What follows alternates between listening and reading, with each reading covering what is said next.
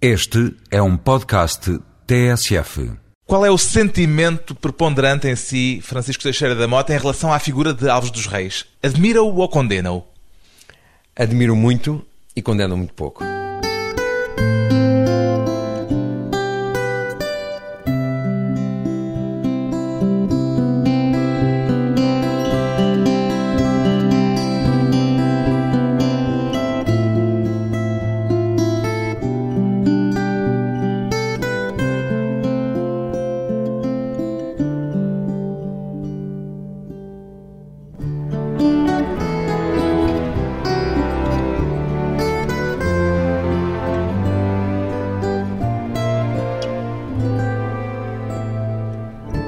Francisco Teixeira da Mota, 53 anos, advogado. Interessa-lhe mais a norma ou o desvio, Francisco Teixeira da Mota? Seduz mais o desvio. Mas o desvio também só faz sentido a partir da norma. Portanto, o conhecimento primeiro da norma e a compreensão da importância da norma. Mas Esse ao... é o papel do advogado. Exato. E depois a compreensão da relatividade dessa importância. E a, a certeza que praticamente todas as normas só podem ser entendidas se se conhecer também a violação das mesmas. Aceita que se diga que os advogados, é o seu caso, os juristas em geral, são os intérpretes da norma? Bom, somos obrigados a sê-lo, não é? Mas como advogado interpreta de uma maneira, haverá um outro advogado do outro lado que interpretará de outra maneira e haverá um tribunal que se dirá a maneira correta, entre aspas, digamos, aquela que é a verdade oficial que é falada pelos tribunais. Ou seja, os intérpretes, mas não os guardiões. Não, os tribunais têm um pouco essa função de guardiães dessa verdade. Mas não os advogados. Não, os advogados. Penso que não. Os advogados, eu diria que, como se não fosse num jogo de futebol, os advogados, um pode jogar à defesa, pode ser o avançado, a sua função é marcar golos, eventualmente é defender golos na sua baliza, mas não é validar os golos ou não. Isto é, quem diz se está offside ou não está offside na marcação do golo é o árbitro. E também é o juiz nos julgamentos. Pois bem, o advogado Francisco Teixeira da Mota é também o biógrafo de Alves dos Reis, o maior burlão burlão português de todos os tempos, acredita que se a burla de Alves dos Reis não tivesse sido detectada, como foi quase por acaso, que poderíamos tê-lo hoje no pedestal dos grandes empreendedores nacionais, Francisco Teixeira da Mota? A ideia é fascinante, é sedutora e admitir isso, mas era impossível não ser descoberta. Por ah, exemplo, se ele conseguisse chegar ao Banco de Portugal, como eu ambicionava. Pois, mas chegando ao Banco de Portugal, veja bem, já o nível da loucura, da desmesura em que ele estava lançado, e é isso que é também fascinante, mas eu penso que não era possível, como ele pretendia, comprar o Banco de Portugal, como ele estava a tentar comprar as ações, legalizar as suas emissões, admitir que ele e mais o seu gangue, porque aquilo era um gangue, não era propriamente um grupo de pessoas muito recomendáveis, tomarem conta do Banco de Portugal e tornarem-se, digamos, uma elite social no nosso país. Acho que era muito difícil de chegar lá. Mas era... chegando lá, se ele chegasse lá e se isso acontecesse, e se ele chegasse ao ponto de governador do Banco de Portugal, eu acho que era dramático, para dizer a verdade. A seguir iriam fazer outra burla qualquer. Portanto, ele não ia parar naquela emissão das notas. Isto era para lhe perguntar se o tempo, em certo sentido, lava e legitima as formas ilícitas de fazer fortuna. Ah, isso indiscutivelmente. Todos nós formos ver, as grandes fortunas que hoje em dia se classificam como fortunas tradicionais,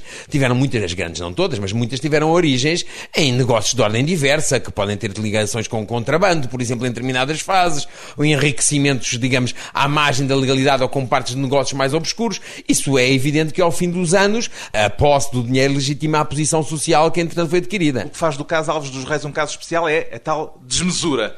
Pois é a imaginação, é a criatividade dele que é fantástica e é esse desequilíbrio, essa megalomania, a sua capacidade de não se limitar pela realidade. Quer dizer, todos nós pensaríamos que é impensável aquilo que ele fez, mas ele pensou e conseguiu fazer e foi inventando aos poucos e poucos. É um percurso que ele faz desde o dia em que está preso no Porto por causa de um cheque sem cobertura que ele passou, em 1924. E quando ele está preso nessa altura, e está lá cerca de dois meses até conseguir ser solto sob calção, nessa altura ele raciocina como resolver os meus problemas económicos, como resolver esta questão da falta de dinheiro, porque ele tinha investido em Angola, tinha uma empresa mineira que não lhe dava dinheiro, só dava despesas, ele precisava de dinheiro.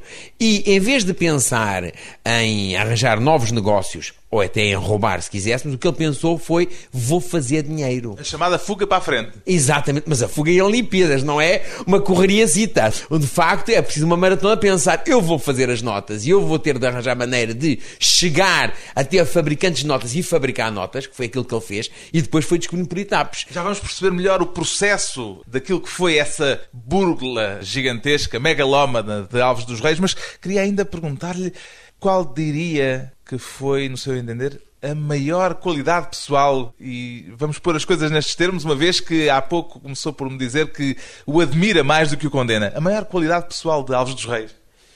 A maior qualidade pessoal é, é difícil, quer dizer, por um lado tem uma qualidade pessoal humana. A imaginação, seguramente. A imaginação, seguramente. Mas agora ia dizer a qualidade pessoal humana, que é o amor que teve à mulher e aos filhos. De facto, era uma pessoa extremamente dedicada. Bem, as cartas que realmente eles se trocavam enquanto ele esteve preso no Porto eram cartas de grande paixão, de grande carinho, de grande ternura e de tal maneira ele tinha aquele amor à mulher que a única vez que ele estava na prisão e que confessou, porque ele negou totalmente até depois se converter-se religiosamente e depois então fazer a sua confissão, mas isso já passados dois anos estar preso, mas no momento da prisão, pouco tempo depois da prisão, o único momento em que ele fraquejou e que admitiu que teria entrado numa falsificação foi quando um chefe da polícia o enganou e disse que a mulher também estava presa, o que era mentira e que estava numa cela cheia de ratos. A hipótese, a imagem da mulher assim nessas condições levou-o a dizer: Não, eu fiz tudo, o mal é meu. Mas depois, nesse mesmo dia e pouco depois, recuperou, disse que tinha sido enganado e que não era verdade e continuou na sua cavalgada contra o Banco de Portugal e mantendo a ficção de que toda a falsificação das notas não era da cabeça dele, mas sim do Banco de Portugal. Envolvia o próprio governador do Banco de Portugal. Envolvia, e ele conseguiu convencer, e a história conta bem isso e é interessante ver, ele conseguiu convencer o primeiro juiz que investigou o processo de que de facto havia uma cumplicidade do Banco de Portugal e o governador de então, o Inocêncio Camacho, e um dos vogais da administração foram presos e tiveram um dia presos. E o juiz que prendeu deu ordem de prisão e depois virou-se para o Alves Reis e disse: Veja lá, não me deixe ficar mal. E Alves Reis estava preso nesse momento. Um homem como Alves dos Reis é um perigo social. Evidentemente, nesse sentido, sim. Apesar de eu condenar pouco. Quando Vamos eu- lá a eu- esse eu- aspecto. Eu condeno pouco porquê? Porque, primeiro, penso que efetivamente a burla que foi inventada por ele não era uma burla que se destinava essencialmente ao seu enriquecimento. Eu penso que ele tinha uma cota parte grande de idealismo e de convicção de que iria contribuir para o Era desenvolvimento verdade, de Angola. portanto, que ele queria desenvolver Angola. Penso que sim, não teve grande efeito, porque nem o dinheiro, a quantidade de dinheiro que entrou chegou a entrar em circulação, resolveu problema algum, mas de qualquer maneira penso que havia essa componente. Depois penso que foi algo que ele fez, e por isso é que condeno menos, porque é uma burla, não se pode dizer que não há ninguém que seja prejudicado. Em princípio o Estado português foi prejudicado, só o Estado, mais ninguém. Mas mesmo o Estado português depois não foi prejudicado, porque a firma Waterloo Sons, que tinha fabricado as notas, foi condenada em Londres E foi a à falência. E foi à falência. Foi Ora, aí estão os prejudicados a aparecer. Talvez o Sir... Bom, realmente, quem ler a história verá que Sir William Waterloo, que estava à frente dessa casa impressora, era um personagem ingênuo e ao mesmo tempo pomposo, convencido da sua importância e que isso tê-lo levado a acreditar em Alves Reis para além daquilo que devia ter acreditado. Talvez valha a pena detalhar um pouco mais a história deste homem, Alves Reis, que até no nome conseguiu a proeza de nos chegar, digamos, falsificado. A sua biografia chama-se Alves Reis e chama-lhe Alves Reis, mas no imaginário popular ficou, o nome Alves dos Reis. Conseguiu perceber de onde é que surge este acrescento? Não é do próprio Alves Reis, porque o Alves Reis publicou livros mesmo quando estava preso. E o Francisco Teixeira da Mota diz sempre Alves Reis. Eu digo sempre Alves Reis, mas não censuro nada que se diga Alves dos Reis, porque acho que é um acrescente histórico que só dá mais consistência ao personagem. É Vemos justo. que há algo de irónico nisto. Exatamente, e portanto eu não tenho nada contra isso, pelo contrário, até acho graça que ele ficasse Alves dos Reis, mas ele nos próprios livros, não foi ele que contribuiu para isso, porque ele assina Alves Reis e os livros que são conhecidos dele e os documentos, ele põe E a Alves partir Reis. de quando é que aparece Alves dos Reis? Eu acho que é muito cedo. Aliás, na própria altura, já às vezes nos jornais aparece Alves dos Reis. Portanto, foi desde o princípio que começou essa, se quisermos, dignificação, maior dignificação do nome, porque Alves dos Reis dá uma noção de um apelido composto e, portanto, em princípio, indicará uma maior consistência social. Coisa de família. tradicional, uma coisa exatamente uma tradição de família. Ora, nós sabemos que ele era de uma família relativamente modesta e, portanto, esse nome surgiu assim, penso por uma facilidade popular e talvez por ele impressionar, porque repare que ele é uma pessoa que em pleno julgamento, quando começa a fazer uma espécie de alegações, a defender-se em 1933, quando está a fazer o seu julgamento, ele, pura e simplesmente, de tal maneira empolgante, que a certa altura, já não me lembro se é o Ministério Público, se é o juiz, o tratam por senhor doutor. Porque estão tão impressionados com a, a, vivacidade e com a qualidade da intervenção dele que não deixam de o tratar por senhor doutor. Ocorre-lhe algum paralelo das artes de Alves dos Reis a nível internacional? O que acontece aqui é que ele é um vigarista, um burlão, e portanto é uma personalidade que é sedutora. O que ele tem de mais importante é o sedutor. E pessoas que são sedutoras e que são vigaristas, há com certeza não tive a estudar as vigaristas mundiais, mas não faltarão. Aliás, acho que é a condição sine qua non para ser um bom vigarista. Mas para é chegar a este Agora, grau a este de nível, qualidade, a este assim... nível eu não conheço ninguém. Isto é, que tenha tido a ousadia Sendo certo, na altura ele hesitou, até teve receio, de se dirigir ao próprio fabricante oficial das notas e ordenar uma nova emissão exatamente igual, com as mesmas chapas, com os mesmos números, eu não conheço nenhum caso assim. É claro que isto é um grande risco que ele tomou, mas ao mesmo tempo é uma grande capacidade de visão dele. Durante pouco mais de meio ano ele foi o homem mais rico do país, seguramente. Seguramente, quer dizer, embora não pudesse assumi-lo, não é? Porque o dinheiro estava guardado. Não podia assumi-lo, mas podia gozá-lo. Deu aquele colar magnífico à mulher. Por exemplo, ele fez compras, isso é evidente. Por um lado, nós tínhamos essa ideia do investimento em Angola, mas como é evidente, ele também gozou o dinheiro, gozou ele e gozaram os sócios. Comprou aquele palácio que aqui em Lisboa é do Instituto Britânico, ali junto à Rua de São Marçal. Comprou, por exemplo, esse colar de pérolas para a mulher com 400 e tal. Metade do metade preço do palácio, exatamente. Veja-se bem o que ele comprava. E pratas, coisas fantásticas, e portanto ele de facto gastou aí fortunas, ele gozou o dinheiro, comprou um carro fantástico no Hispano Suíça, lindíssimo, comprou uma série de coisas, mas havia muito dinheiro que ele não pôde pôr em circulação. Parte do dinheiro porque os números das séries, não havia notas daquelas em circulação iguais, com aqueles números, e ele não quis arriscar, porque podia ser detectado, porque há a coisa fantástica, também a sorte protege os audazes, e não só os audazes, os guerreiros, mas também os burlões, porque as notas, as primeiras notas que ele recebeu foi em fevereiro de 1925, e em maio de 1925 já eram tantas as notas 500 escudos, porque as notas 500 escudos na altura eram para aí 500 euros agora, não é? Portanto, eram umas notas com um peso enorme, não havia muitas, e eram tantas as notas em circulação, que os feirantes, por exemplo, na Malveira, no Algarve... A achar estranho. Começaram a achar estranho e começaram a recusar receber as notas. Bom, e nessa altura Alves Reis decide afastar-se com a família, com uma comitiva, uma entourage enorme para o melhor hotel de Paris, o Claridge's, na altura, e instalar-se para verem que paravam as modas por cá, porque estava um bocadinho preocupado. E tem a sorte de que o Banco de Portugal, perante esses boatos, fez uma fiscalização das notas e verificou que só havia notas verdadeiras. E houve um Banco de Portugal emitiu em maio de 1925 um comunicado à população a dizer para estarem descansados. Que as notas eram todas verdadeiras. Eram todas verdadeiras. E eram, de facto, vinham do fabricante autorizado. Completamente autêntico. Aliás, depois juridicamente discutiu-se se aquilo era uma falsificação ou não era uma falsificação, na medida em que as notas eram verdadeiras. E então o, o Alves Reis, em Paris, teve acesso a esse comunicado do Banco Portugal, foi publicado na imprensa portuguesa e disse descansadamente: Bom, podemos regressar, está tudo bem. Um e assim fez. apenas de uns meses, depois de uma breve pausa, voltamos à conversa com Francisco Teixeira da Mota e o gênio de Alves dos Reis.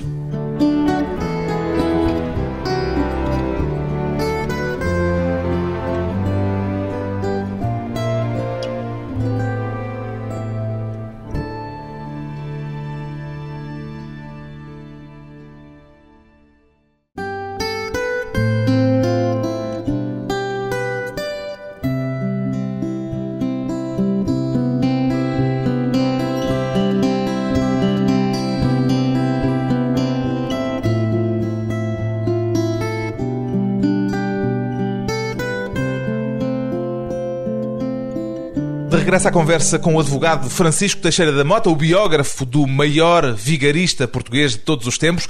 Lembra-se de ouvir falar de Alves Reis na sua infância, Francisco Teixeira da Mota? Sempre, sempre ouvi falar de Alves Reis e isso é uma coisa que me marcou de alguma maneira relativamente à decisão de fazer a biografia. Porque os meus pais viviam, e nós vivíamos todos, os irmãos, éramos nove irmãos, vivíamos todos numa casa mesmo ao lado do Instituto Britânico. O tal palacete o que ele comprou por 800 contos. E lá em casa ouvia sempre contar histórias que o Alves Reis vivia ali com, lembro que era lençóis de seda, assim, luxos espantosos que se falavam.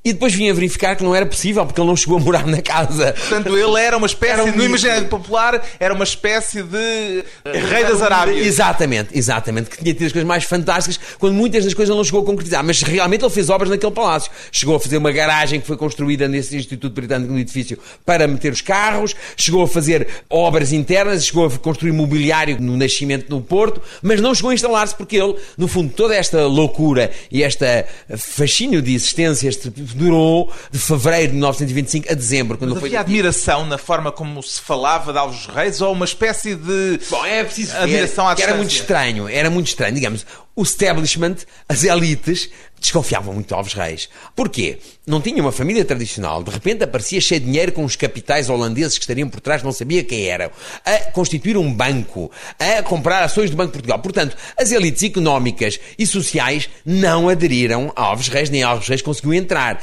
Conseguiu apanhar algumas franjas disso. Apanhou, por exemplo, Diogo Pacheco de Amorim. Diogo Pacheco de Amorim era uma entidade universitária, amigo do Salazar e do Cardeal Sargera, que aliás vieram a ser testemunhas, porque esse Diogo Pacheco de Amorim chegou a ser detido. Apanhou um ex-ministro, na altura até era ministro quando foi preso, que era o Nuno Simões, que era um homem mais à esquerda, esse era à direita, este era mais à esquerda. Apanhou também um deputado, Carlos Pereira. Conseguiu apanhar três ou quatro pessoas, ou meia dúzia de pessoas, mas ele não se movia nos meios nem financeiros, nem capitalistas, nem socialmente elevados. Tinha vindo do nada, tinha um gangue à volta dele, que ele tentava ir fazendo passar e tentando legitimar, mas, por exemplo, quando ele tentou legalizar o Banco Agora em Metrópole, e repare que ele recebe as primeiras notas em fevereiro e em agosto consegue ter legalizado um banco. Agosto de 1925. sempre 1925. Isto tudo dura uh, 10 meses, 11 meses. E ele, nessa altura, consegue fazer uma primeira tentativa de apresentar uma lista e é recusada, porque tem pessoas que são cadastradas, tem pessoas que têm o pior nome na Praça Nacional e é recusada essa lista para constituir os órgãos sociais do banco. E ele é obrigado a apresentar uma nova lista, do qual afasta várias pessoas, nomeadamente o sócio dele, José Bandeira, e várias pessoas. Se a única pessoa que ele mantém sobre a qual havia reservas era ele próprio. Isso é que ele não conseguiu deixar de estar lá como administrador do banco. Nessa altura, portanto, era uma revista social, digamos Completamente. assim. Mas perguntava-lhe em relação ao período da sua infância em que o nome dele circulava nesse imaginário Ah, popular, não, era- com que espírito Ah, é era- que era- se encarava essa Ah, figura? Ah, eu, eu tinha fascínio já na altura. Era uma personagem que se imaginava exatamente das Arábias, como disse. Isto é, imaginava com os carros, com as tais lençóis de seda, imaginava que devia viver uma vida de grande luxo e que devia ser um personagem muito interessante. E quando lhe contavam essas histórias, ou quando ouvia falar dele, era também com esse espírito de interesse, Sim, eu penso que curiosidade. curiosamente, eu penso que curiosamente o Alves Reis, desde o princípio, entrou no imaginário nacional de uma forma simpática. Era Curiosamente. contraponto também do espírito do solazarismo do Exatamente. remediado. E aliás, o Salazar puniu severamente, castigou severamente. Toda a forma como ele foi julgado e condenado é de uma enorme violência, não é? Porque, por exemplo, a lei que punia na altura a falsificação era uma lei que previa uma pena de prisão de 3 anos e foram alterar a lei inconstitucionalmente, fazendo revogar e criar uma lei anterior que veio a punir. Por outro lado, o julgamento era obrigatoriamente um julgamento com júri e em vez de ter um júri de pessoas vulgares, porque toda a ideia do julgamento de júri é por sermos julgados por pessoas comuns como nós, era um júri composto todo por juízes profissionais. Portanto, que é a própria negação do, do júri. E, portanto, ele era de facto a oposição e o Salazar tinha-lhe quase receio, porque Foi popularmente... entendido como uma espécie de caso exemplar. Exatamente, ele foi um bote expiatório também. Também porque realmente temos de concordar que aquilo que ele fez também contribuiu para o descrédito da Primeira República. Repare, isto é em finais de 1925, o 28 de maio de Só começa a ser 1926. julgado em 1930, já, Sim, já com 30, exatamente. a ditadura instalada. Já com a ditadura militar, porque levou o tempo em investigação, ele teve cerca de 5 anos preso antes do julgamento. E, eh, repare, quando é feito esse julgamento, o Salazar, é, ou a- nem é o Salazar propriamente, é já é a ditadura militar, ainda não é o Estado Novo, ainda não há a Constituição, mas há aquele desejo, aquela necessidade de torná-lo um caso exemplar, porque ele contribuiu para o descrédito do Estado. E estava-se numa fase em que se pretendia glorificar, santificar o Estado. E foi por via desse julgamento que, bastantes décadas mais tarde, o Francisco Teixeira da Mota se interessou por este caso, depois de ter ouvido essas histórias na infância. Já li que o seu interesse pela personagem nasceu ao ler as alegações dos advogados do caso em que ele foi julgado. É, na altura usava-se muito, e até aqui há uns anos, agora já é raro, os advogados publicarem peças processuais de processos que eram mais mediatizados. E neste caso, eu tive acesso a um amigo que me ofereceu um conjunto de cerca de 10 ou 12, já não sei, era um conjunto de grandes alegações. E ao ler aquelas alegações, e ao perceber a riqueza do personagem, a sua capacidade inventiva, a forma como ele baralhou e convenceu, ele enganou alguns dos sócios. Nem toda a gente sabia tudo o que se passava. Os cúmplices não eram cúmplices eh, a tempo inteiro. Não, não era a 100%. Porque ele próprio depois explica isso. Para manter uma máquina daquelas, ele era o único que sabia tudo. Ou seja, o que ele fez exigia um grau de especialização superior. Exatamente. E uma enorme esquizofrenia existencial. Embora ele não tenha concluído nenhum curso, porque até o diploma que ele exibia era falso. Isso é a primeira história que nós temos, não sabemos se não terá feito outras burlas ou falsificações na sua infância, mas a primeira que nós temos memória é a falsificação do seu diploma de engenheiro. Ele arranjou um diploma de engenheiro por Oxford, fez, na altura não havia fotocópias. Por uma escola que nem existia. Por uma escola que não existia e com uma série de disciplinas que ele tinha cursado fantásticas para conseguir ser colocado em Angola, que era a ambição dele. Depois foi para Angola e foi para os caminhos de ferro de Angola. Heroicamente, como não lhe deram o título de engenheiro como se tivesse sido licenciado cá em Portugal, consideraram que o título de Oxford não era tão bom, e de facto não era, mas não sabiam eles as razões porque não era, não era tão bom quanto os diplomas nacionais, e deram-lhe um lugar que era uma espécie de engenheiro técnico, não era? Caso para perguntar porque é que ele, em vez de terminar o curso, cedeu a esse trabalho, às tantas, quase mais difícil de falsificar o documento. Mais inventivo e mais criativo, mais difícil não diria, porque isso foi uma coisa que... Mas não era falta de inteligência, nem era falta de iniciativa, nem era falta de determinação as capacidades necessárias para aí, concluir o curso. Aí, aí, é que entramos naquele lado, como é evidente, quando eu dizia assim, que eu, me fascinava muito e que o condenava pouco ao lado que é evidente que é condenável. Ele é um homem que não tem determinados valores sociais, que não tem uh, respeito por regras que são essenciais na vida em sociedade. E, portanto, ele, entre o trabalho árduo de tirar o curso e o golpe de falsificar, preferiu o golpe de falsificar. Podendo é... terminar o curso. Sim, ele tolo não era com certeza, mas quer dizer, prefere porquê? Porque não tem esses valores e, portanto, para ele, o golpe, o caminho mais curto, mesmo que eticamente reprovável, para ele não era reprovável. Temos algum escrito dele que nos permita perceber melhor as motivações pessoais mais profundas de tudo aquilo que ele fez? Sim. Temos, mas é tingido pela conversão religiosa. Ele, quando está preso, já depois da prisão, mas antes do julgamento, ao fim de alguns anos de prisão, ele converte-se religiosamente. E com a conversão, Torna-se protestante. Torna-se protestante e decide então confessar. E publica dois livros, que é O Segredo da Minha Confissão, em que ele conta a história toda. É claro que na perspectiva religiosa que ele tem. E então ele considera essencialmente que aquilo que o cegou e aquilo que o levou às falsificações era um orgulho imenso, era um ego gigantesco, uma megalomania, uma vontade de vencer socialmente, independentemente dos meios por que vencesse e depois também a paixão por Angola. Mas o essencial que ele se culpabiliza e que se castiga em termos morais é o orgulho imenso que ele tinha. Mas também é verdade que ele, quando faz esta análise, faz uma análise já retrospectiva em que ele se quer humilhar, em que ele está a falar perante Deus. E, portanto, ele não é capaz de nos transmitir o prazer e a vertigem que teve na altura, porque já está com um julgamento moral e na altura ele não tinha essa perspectiva moral. Embora, curiosamente, depois de sair da prisão, já convertido, já com essa nova perspectiva moral, volta a cair em tentação. Vamos pôr as coisas no terreno da linguagem religiosa. Oh, coitadinho, eu diria que é uma fraqueza, exatamente uma tentação. Ele tem uma vida difícil. É preciso ver que foi os filhos tinham de ocultar o um nome nas escolas. Quer dizer, o label que caiu sobre Alves Reis foi uma coisa de uma violência enorme. E quando ele saiu da prisão, tentou-se associar nos negócios dos filhos, tentou fazer uns negócios no Brasil e o embaixador de Portugal no Brasil dificultou uh, extremamente. Portanto, todas as instâncias oficiais. Mas convidaram-no para ser bancário, por exemplo, o que aliás também não se deixa de ser irónico. Sim, mas isso foi mais, uma, era uma questão menor. ele não teve grandes capacidades económicas, ele viveu mesmo de grandes dificuldades com os filhos. E então, a certa altura, deu um novo golpe, como estava a referir. Sim, mas ele não aceitou ser simples bancário. Pois não, não ser um simples funcionário, mas ele tinha de ser mais do que isso. Ele queria fazer negócios, ele queria ganhar dinheiro. E, ao mesmo tempo, verdade seja dita, que ele doutrinava religiosamente, fazia as suas prédicas ali nos Jardins Amoreiras, naquela. Ainda lá está essa associação protestante, evangélica, onde ele fazia as suas prédicas. Tornou-se pastor protestante? Ele não sei se chegou a atingir o, cargo exato, mas era um indivíduo que transmitia o seu testemunho, porque eu conheci pessoas que ainda o ouviram lá a transmitir o seu testemunho e era um homem muito grande, mas nessa altura só falava essencialmente das questões de religião. Mas penso que ele tinha, de facto, esse viciozinho, essa tentação. E surgiu-lhe a oportunidade de vender uma partida de café de Angola a um indivíduo que o contactou e confiou nele e ele não resistiu e, e vendeu. Deu o golpe. Deu golpe. Recebeu o dinheiro, não havia partida nenhuma de café que nunca mais chegava e, curiosamente, veio a ser julgado e defendido pelo defensor oficioso que era o Luís Tal Monteiro, o escritor, não é?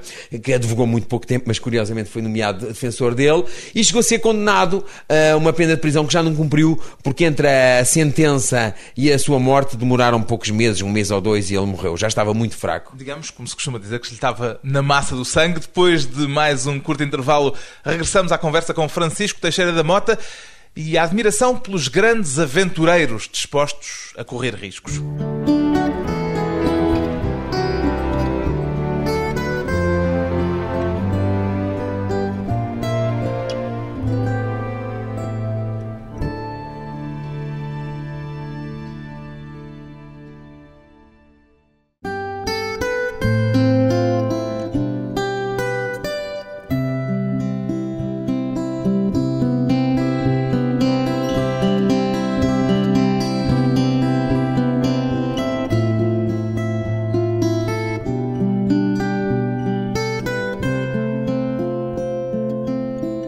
Convidado hoje para a conversa pessoal e transmissível, Francisco Teixeira da Mota, advogado e biógrafo de Alves dos Reis. Há alguma coisa em comum entre Alves dos Reis e Henrique Galvão, Francisco Teixeira da Mota? Bom, a única coisa que há a partir em comum é o facto de sobre um eu ter escrito uma biografia e sobre o outro estar a escrevê-la. É a única coisa? Não, à partida. À partida. Mas eu queria Não, à chegada. À, à chegada há muita coisa em comum.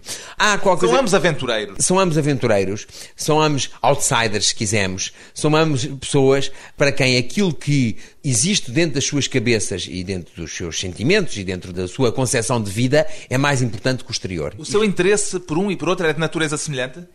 Pois o meu interesse é talvez descobrir pessoas portuguesas, portugueses que me fascina, como é natural, e eu por isso chamei Alves Reis uma história portuguesa, e aqui poderia ser se calhar Henrique Henrique Galvão, uma história outra também portuguesa. Outra história portuguesa, porque são pessoas que de facto não têm dono, nem Deus, nem chefe, são cães rafeiros, se quiser, não obedecem, não têm donos, são pessoas que pensam por si, que fazem muita asneira, que fazem coisas mal, mas fazem coisas fantásticas, coisas que mais ninguém faria, são pessoas fora do comum. Individualistas extremos. Individualistas extremos, completamente, só confiam em si Conhece-se mesmos. nesse perfil?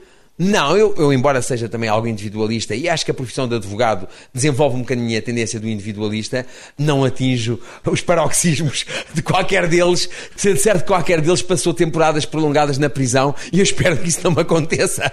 Vamos recordar, Henrique Galvão tornou-se famoso mundialmente ao desviar um paquete, o Santa Maria, cheio de turistas, centenas de passageiros, a maior parte deles americanos, numa ação contra o regime de Salazar. Salazar, mas antes disso ele já tinha uma longa história atrás, O porque Henrique Galvão é um personagem fascinante nesse sentido. já era um homem com uma certa idade. Já compassado. Bem, o Henrique Alvão, quando assalta ao Santa Maria, que é o primeiro ato de terrorismo, que hoje em dia seria terrorismo, e aliás o governo de Salazar procurou convencer os governos ingleses e americanos que era terrorismo e que o ajudassem, mas depois, na altura, tinha tomado o poder, tinha sido eleito John Kennedy nos Estados Unidos e, portanto, foi visto com simpatia aquilo que era um ato de revolta política.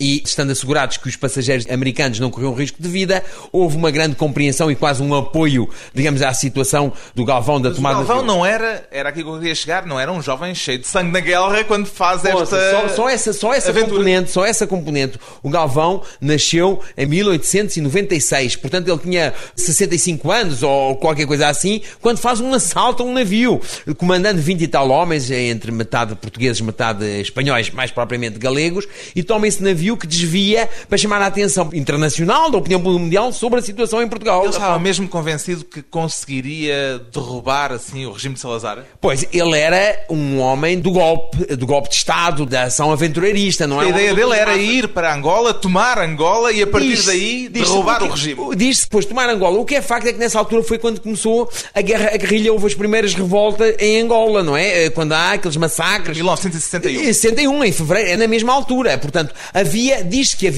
não sei, o grau, não se conseguiu apurar ainda, o grau de coordenação, mas alguma coisa havia. Agora, é preciso ver que o Henrique Alvão, ao mesmo tempo, era um personagem que era anti-salazarista, mas também era profundamente anticomunista. De resto, ele publicou um livro da minha luta contra o salazarismo e contra o comunismo. Tendo começado por ser salazarista. Ele começou por ser até sidonista, apoiou Sidónio Pais quando foi da tomada de poder do Sidónio Pais, depois foi salazarista, 28 de Teve maio. no golpe de 28 de maio. Esteve num golpe de 28 de maio, esteve depois num golpe em 1927, em agosto de 1927, contra a situação de 28 de maio, porque ele considerou que já estavam a desviar muito à esquerda, estavam-se a perder os- a pureza dos ideais do 28 de maio, que é um golpe de agosto de 1927. Depois é deportado para Angola. Pouco tempo depois, em Angola, de deportado, passou a governador, era governador da Huila, do distrito da Huila. Foi um indivíduo que depois foi deputado da União Nacional, foi Era escritor, Era escritor. andou lá também a calcorrear, Foi era diretor da- botânico. conheceu tudo o que há de Angola, foi isso, foi isso que ele ficou fascinado, ficou transtornado. Olha, isto é outra coisa que eles tinham em comum, Alves Reis e ah, Galvão. São duas pessoas que ficaram enfeitiçadas por África e mais concretamente por Angola. São duas pessoas, qualquer delas, a certa altura, declarou, por palavras diferentes, mas a mesma ideia, que era, para ser português, tinha de se conhecer Angola. Não se conhecendo a África, não se podia ser um bom português. Qualquer dos dois tinha este entendimento. E ele depois foi diretor da emissora nacional no seu começo, foi de facto deputado, foi quem organizou a exposição colonial do Porto em 34, foi quem dirigiu a secção colonial da exposição de 1940 dos centenários aqui em, em Lisboa, foi ele que dirigiu. Eh, E em que momento é que ele se revolta contra o salazarismo? Onde as coisas começam a complicar-se é em 45, 46, quando ele é deputado, quem estava na altura como ministro das colónias, o Marcelo Caetano. E o Marcelo Caetano tinha confiado nele para fazer algumas inspeções relativamente ao funcionamento da administração colonial. E ele veio com textos e relatórios em que punha a nu a situação de escravatura continuava a existir. Embora com outros nomes do contrato de trabalho e de que era voluntário, a verdade é continuava a haver situações de escravatura e de grande miséria. E ele protestava violentamente contra isso. Ele era um homem que, desde o princípio, de facto, era heterodoxo era da situação, mas não concordava com situações da situação e denunciava-as. E aí ele, a certa altura, decidiu levar isso à Assembleia Nacional. Apesar de ter sido encomendado pelo ministro, como inspetor superior colonial que ele era, ele foi à Assembleia e levou isto para um debate prévio, publicitou aquela situação. E isso tornou-se imperdoável.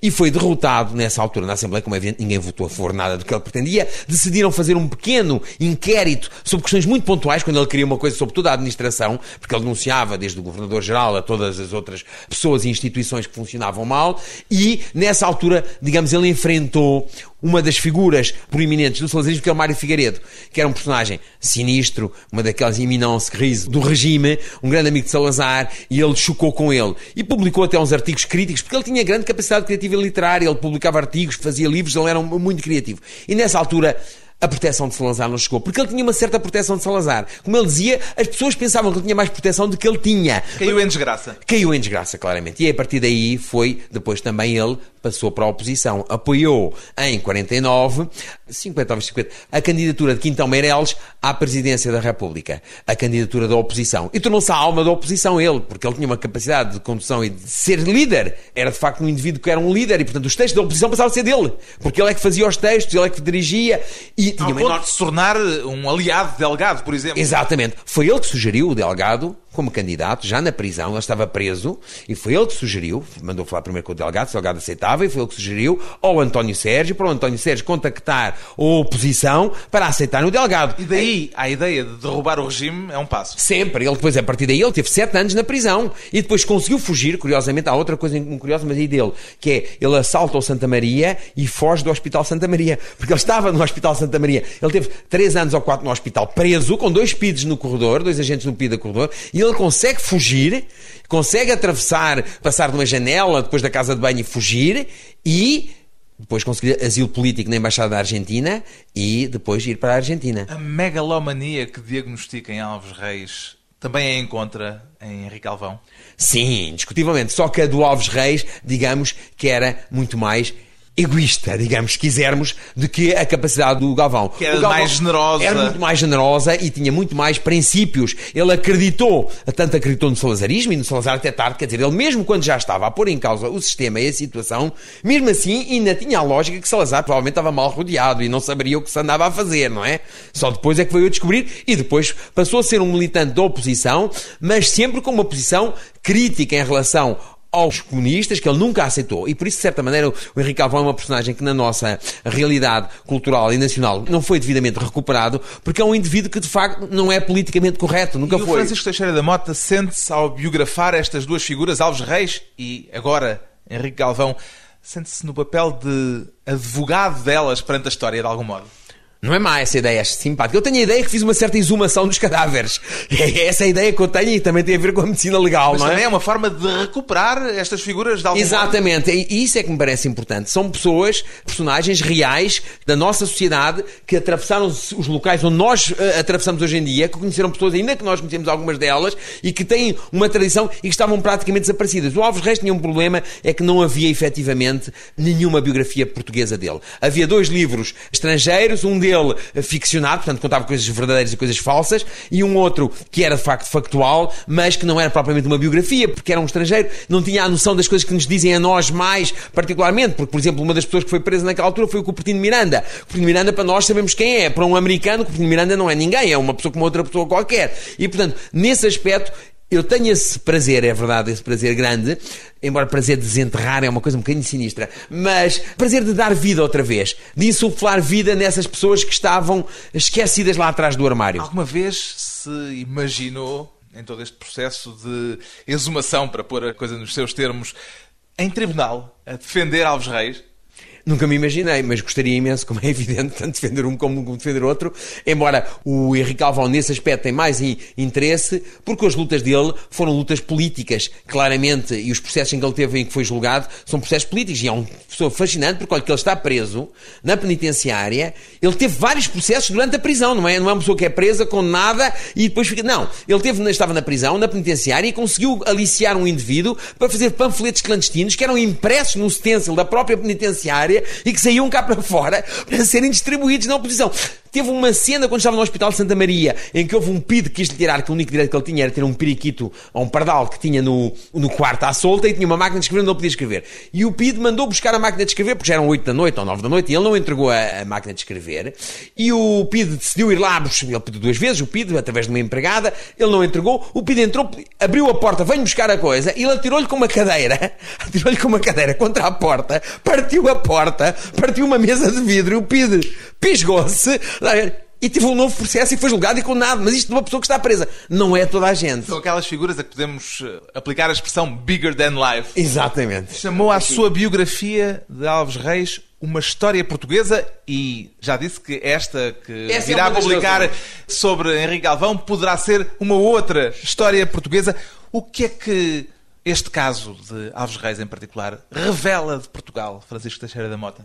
Bom, eu não quero dizer que nós temos, como já me perguntaram, se nós temos tendência para a vigarice ou para a pequena vigarice, em que a pequena vigarice nacional está refletida, se elevou ao paroxismo máximo da vigarice. Eu não diria isso. Eu confesso que quando fiz, quando arranjei essa expressão, uma história portuguesa, foi por, por, essas duas razões. Por um lado, porque andei aqui por Lisboa a conhecer os sítios, andei a falar com pessoas e no fundo era uma história portuguesa. Embora passada em Londres, onde foram feitas as notas, na Holanda, na Embaixada de Portugal na Holanda, em Angola, embora nessa altura fosse Portugal, era uma história muito portuguesa porque os personagens, estas pessoas, esta, era português e eu senti-me muito uma história que eu conhecia, que depois conhecia os sítios, as casas, onde é que foi, podia visitar, foi nesse sentido. Não no sentido não, não, não pensei que, que nós sejamos. Isto é qualquer coisa que nos é muito particular. Eu não acredito que nós sejamos particularmente vigaristas. Não, não, não tenho essa visão dos portugueses. Aliás, Alves Reis só houve um. Exatamente, o mestre.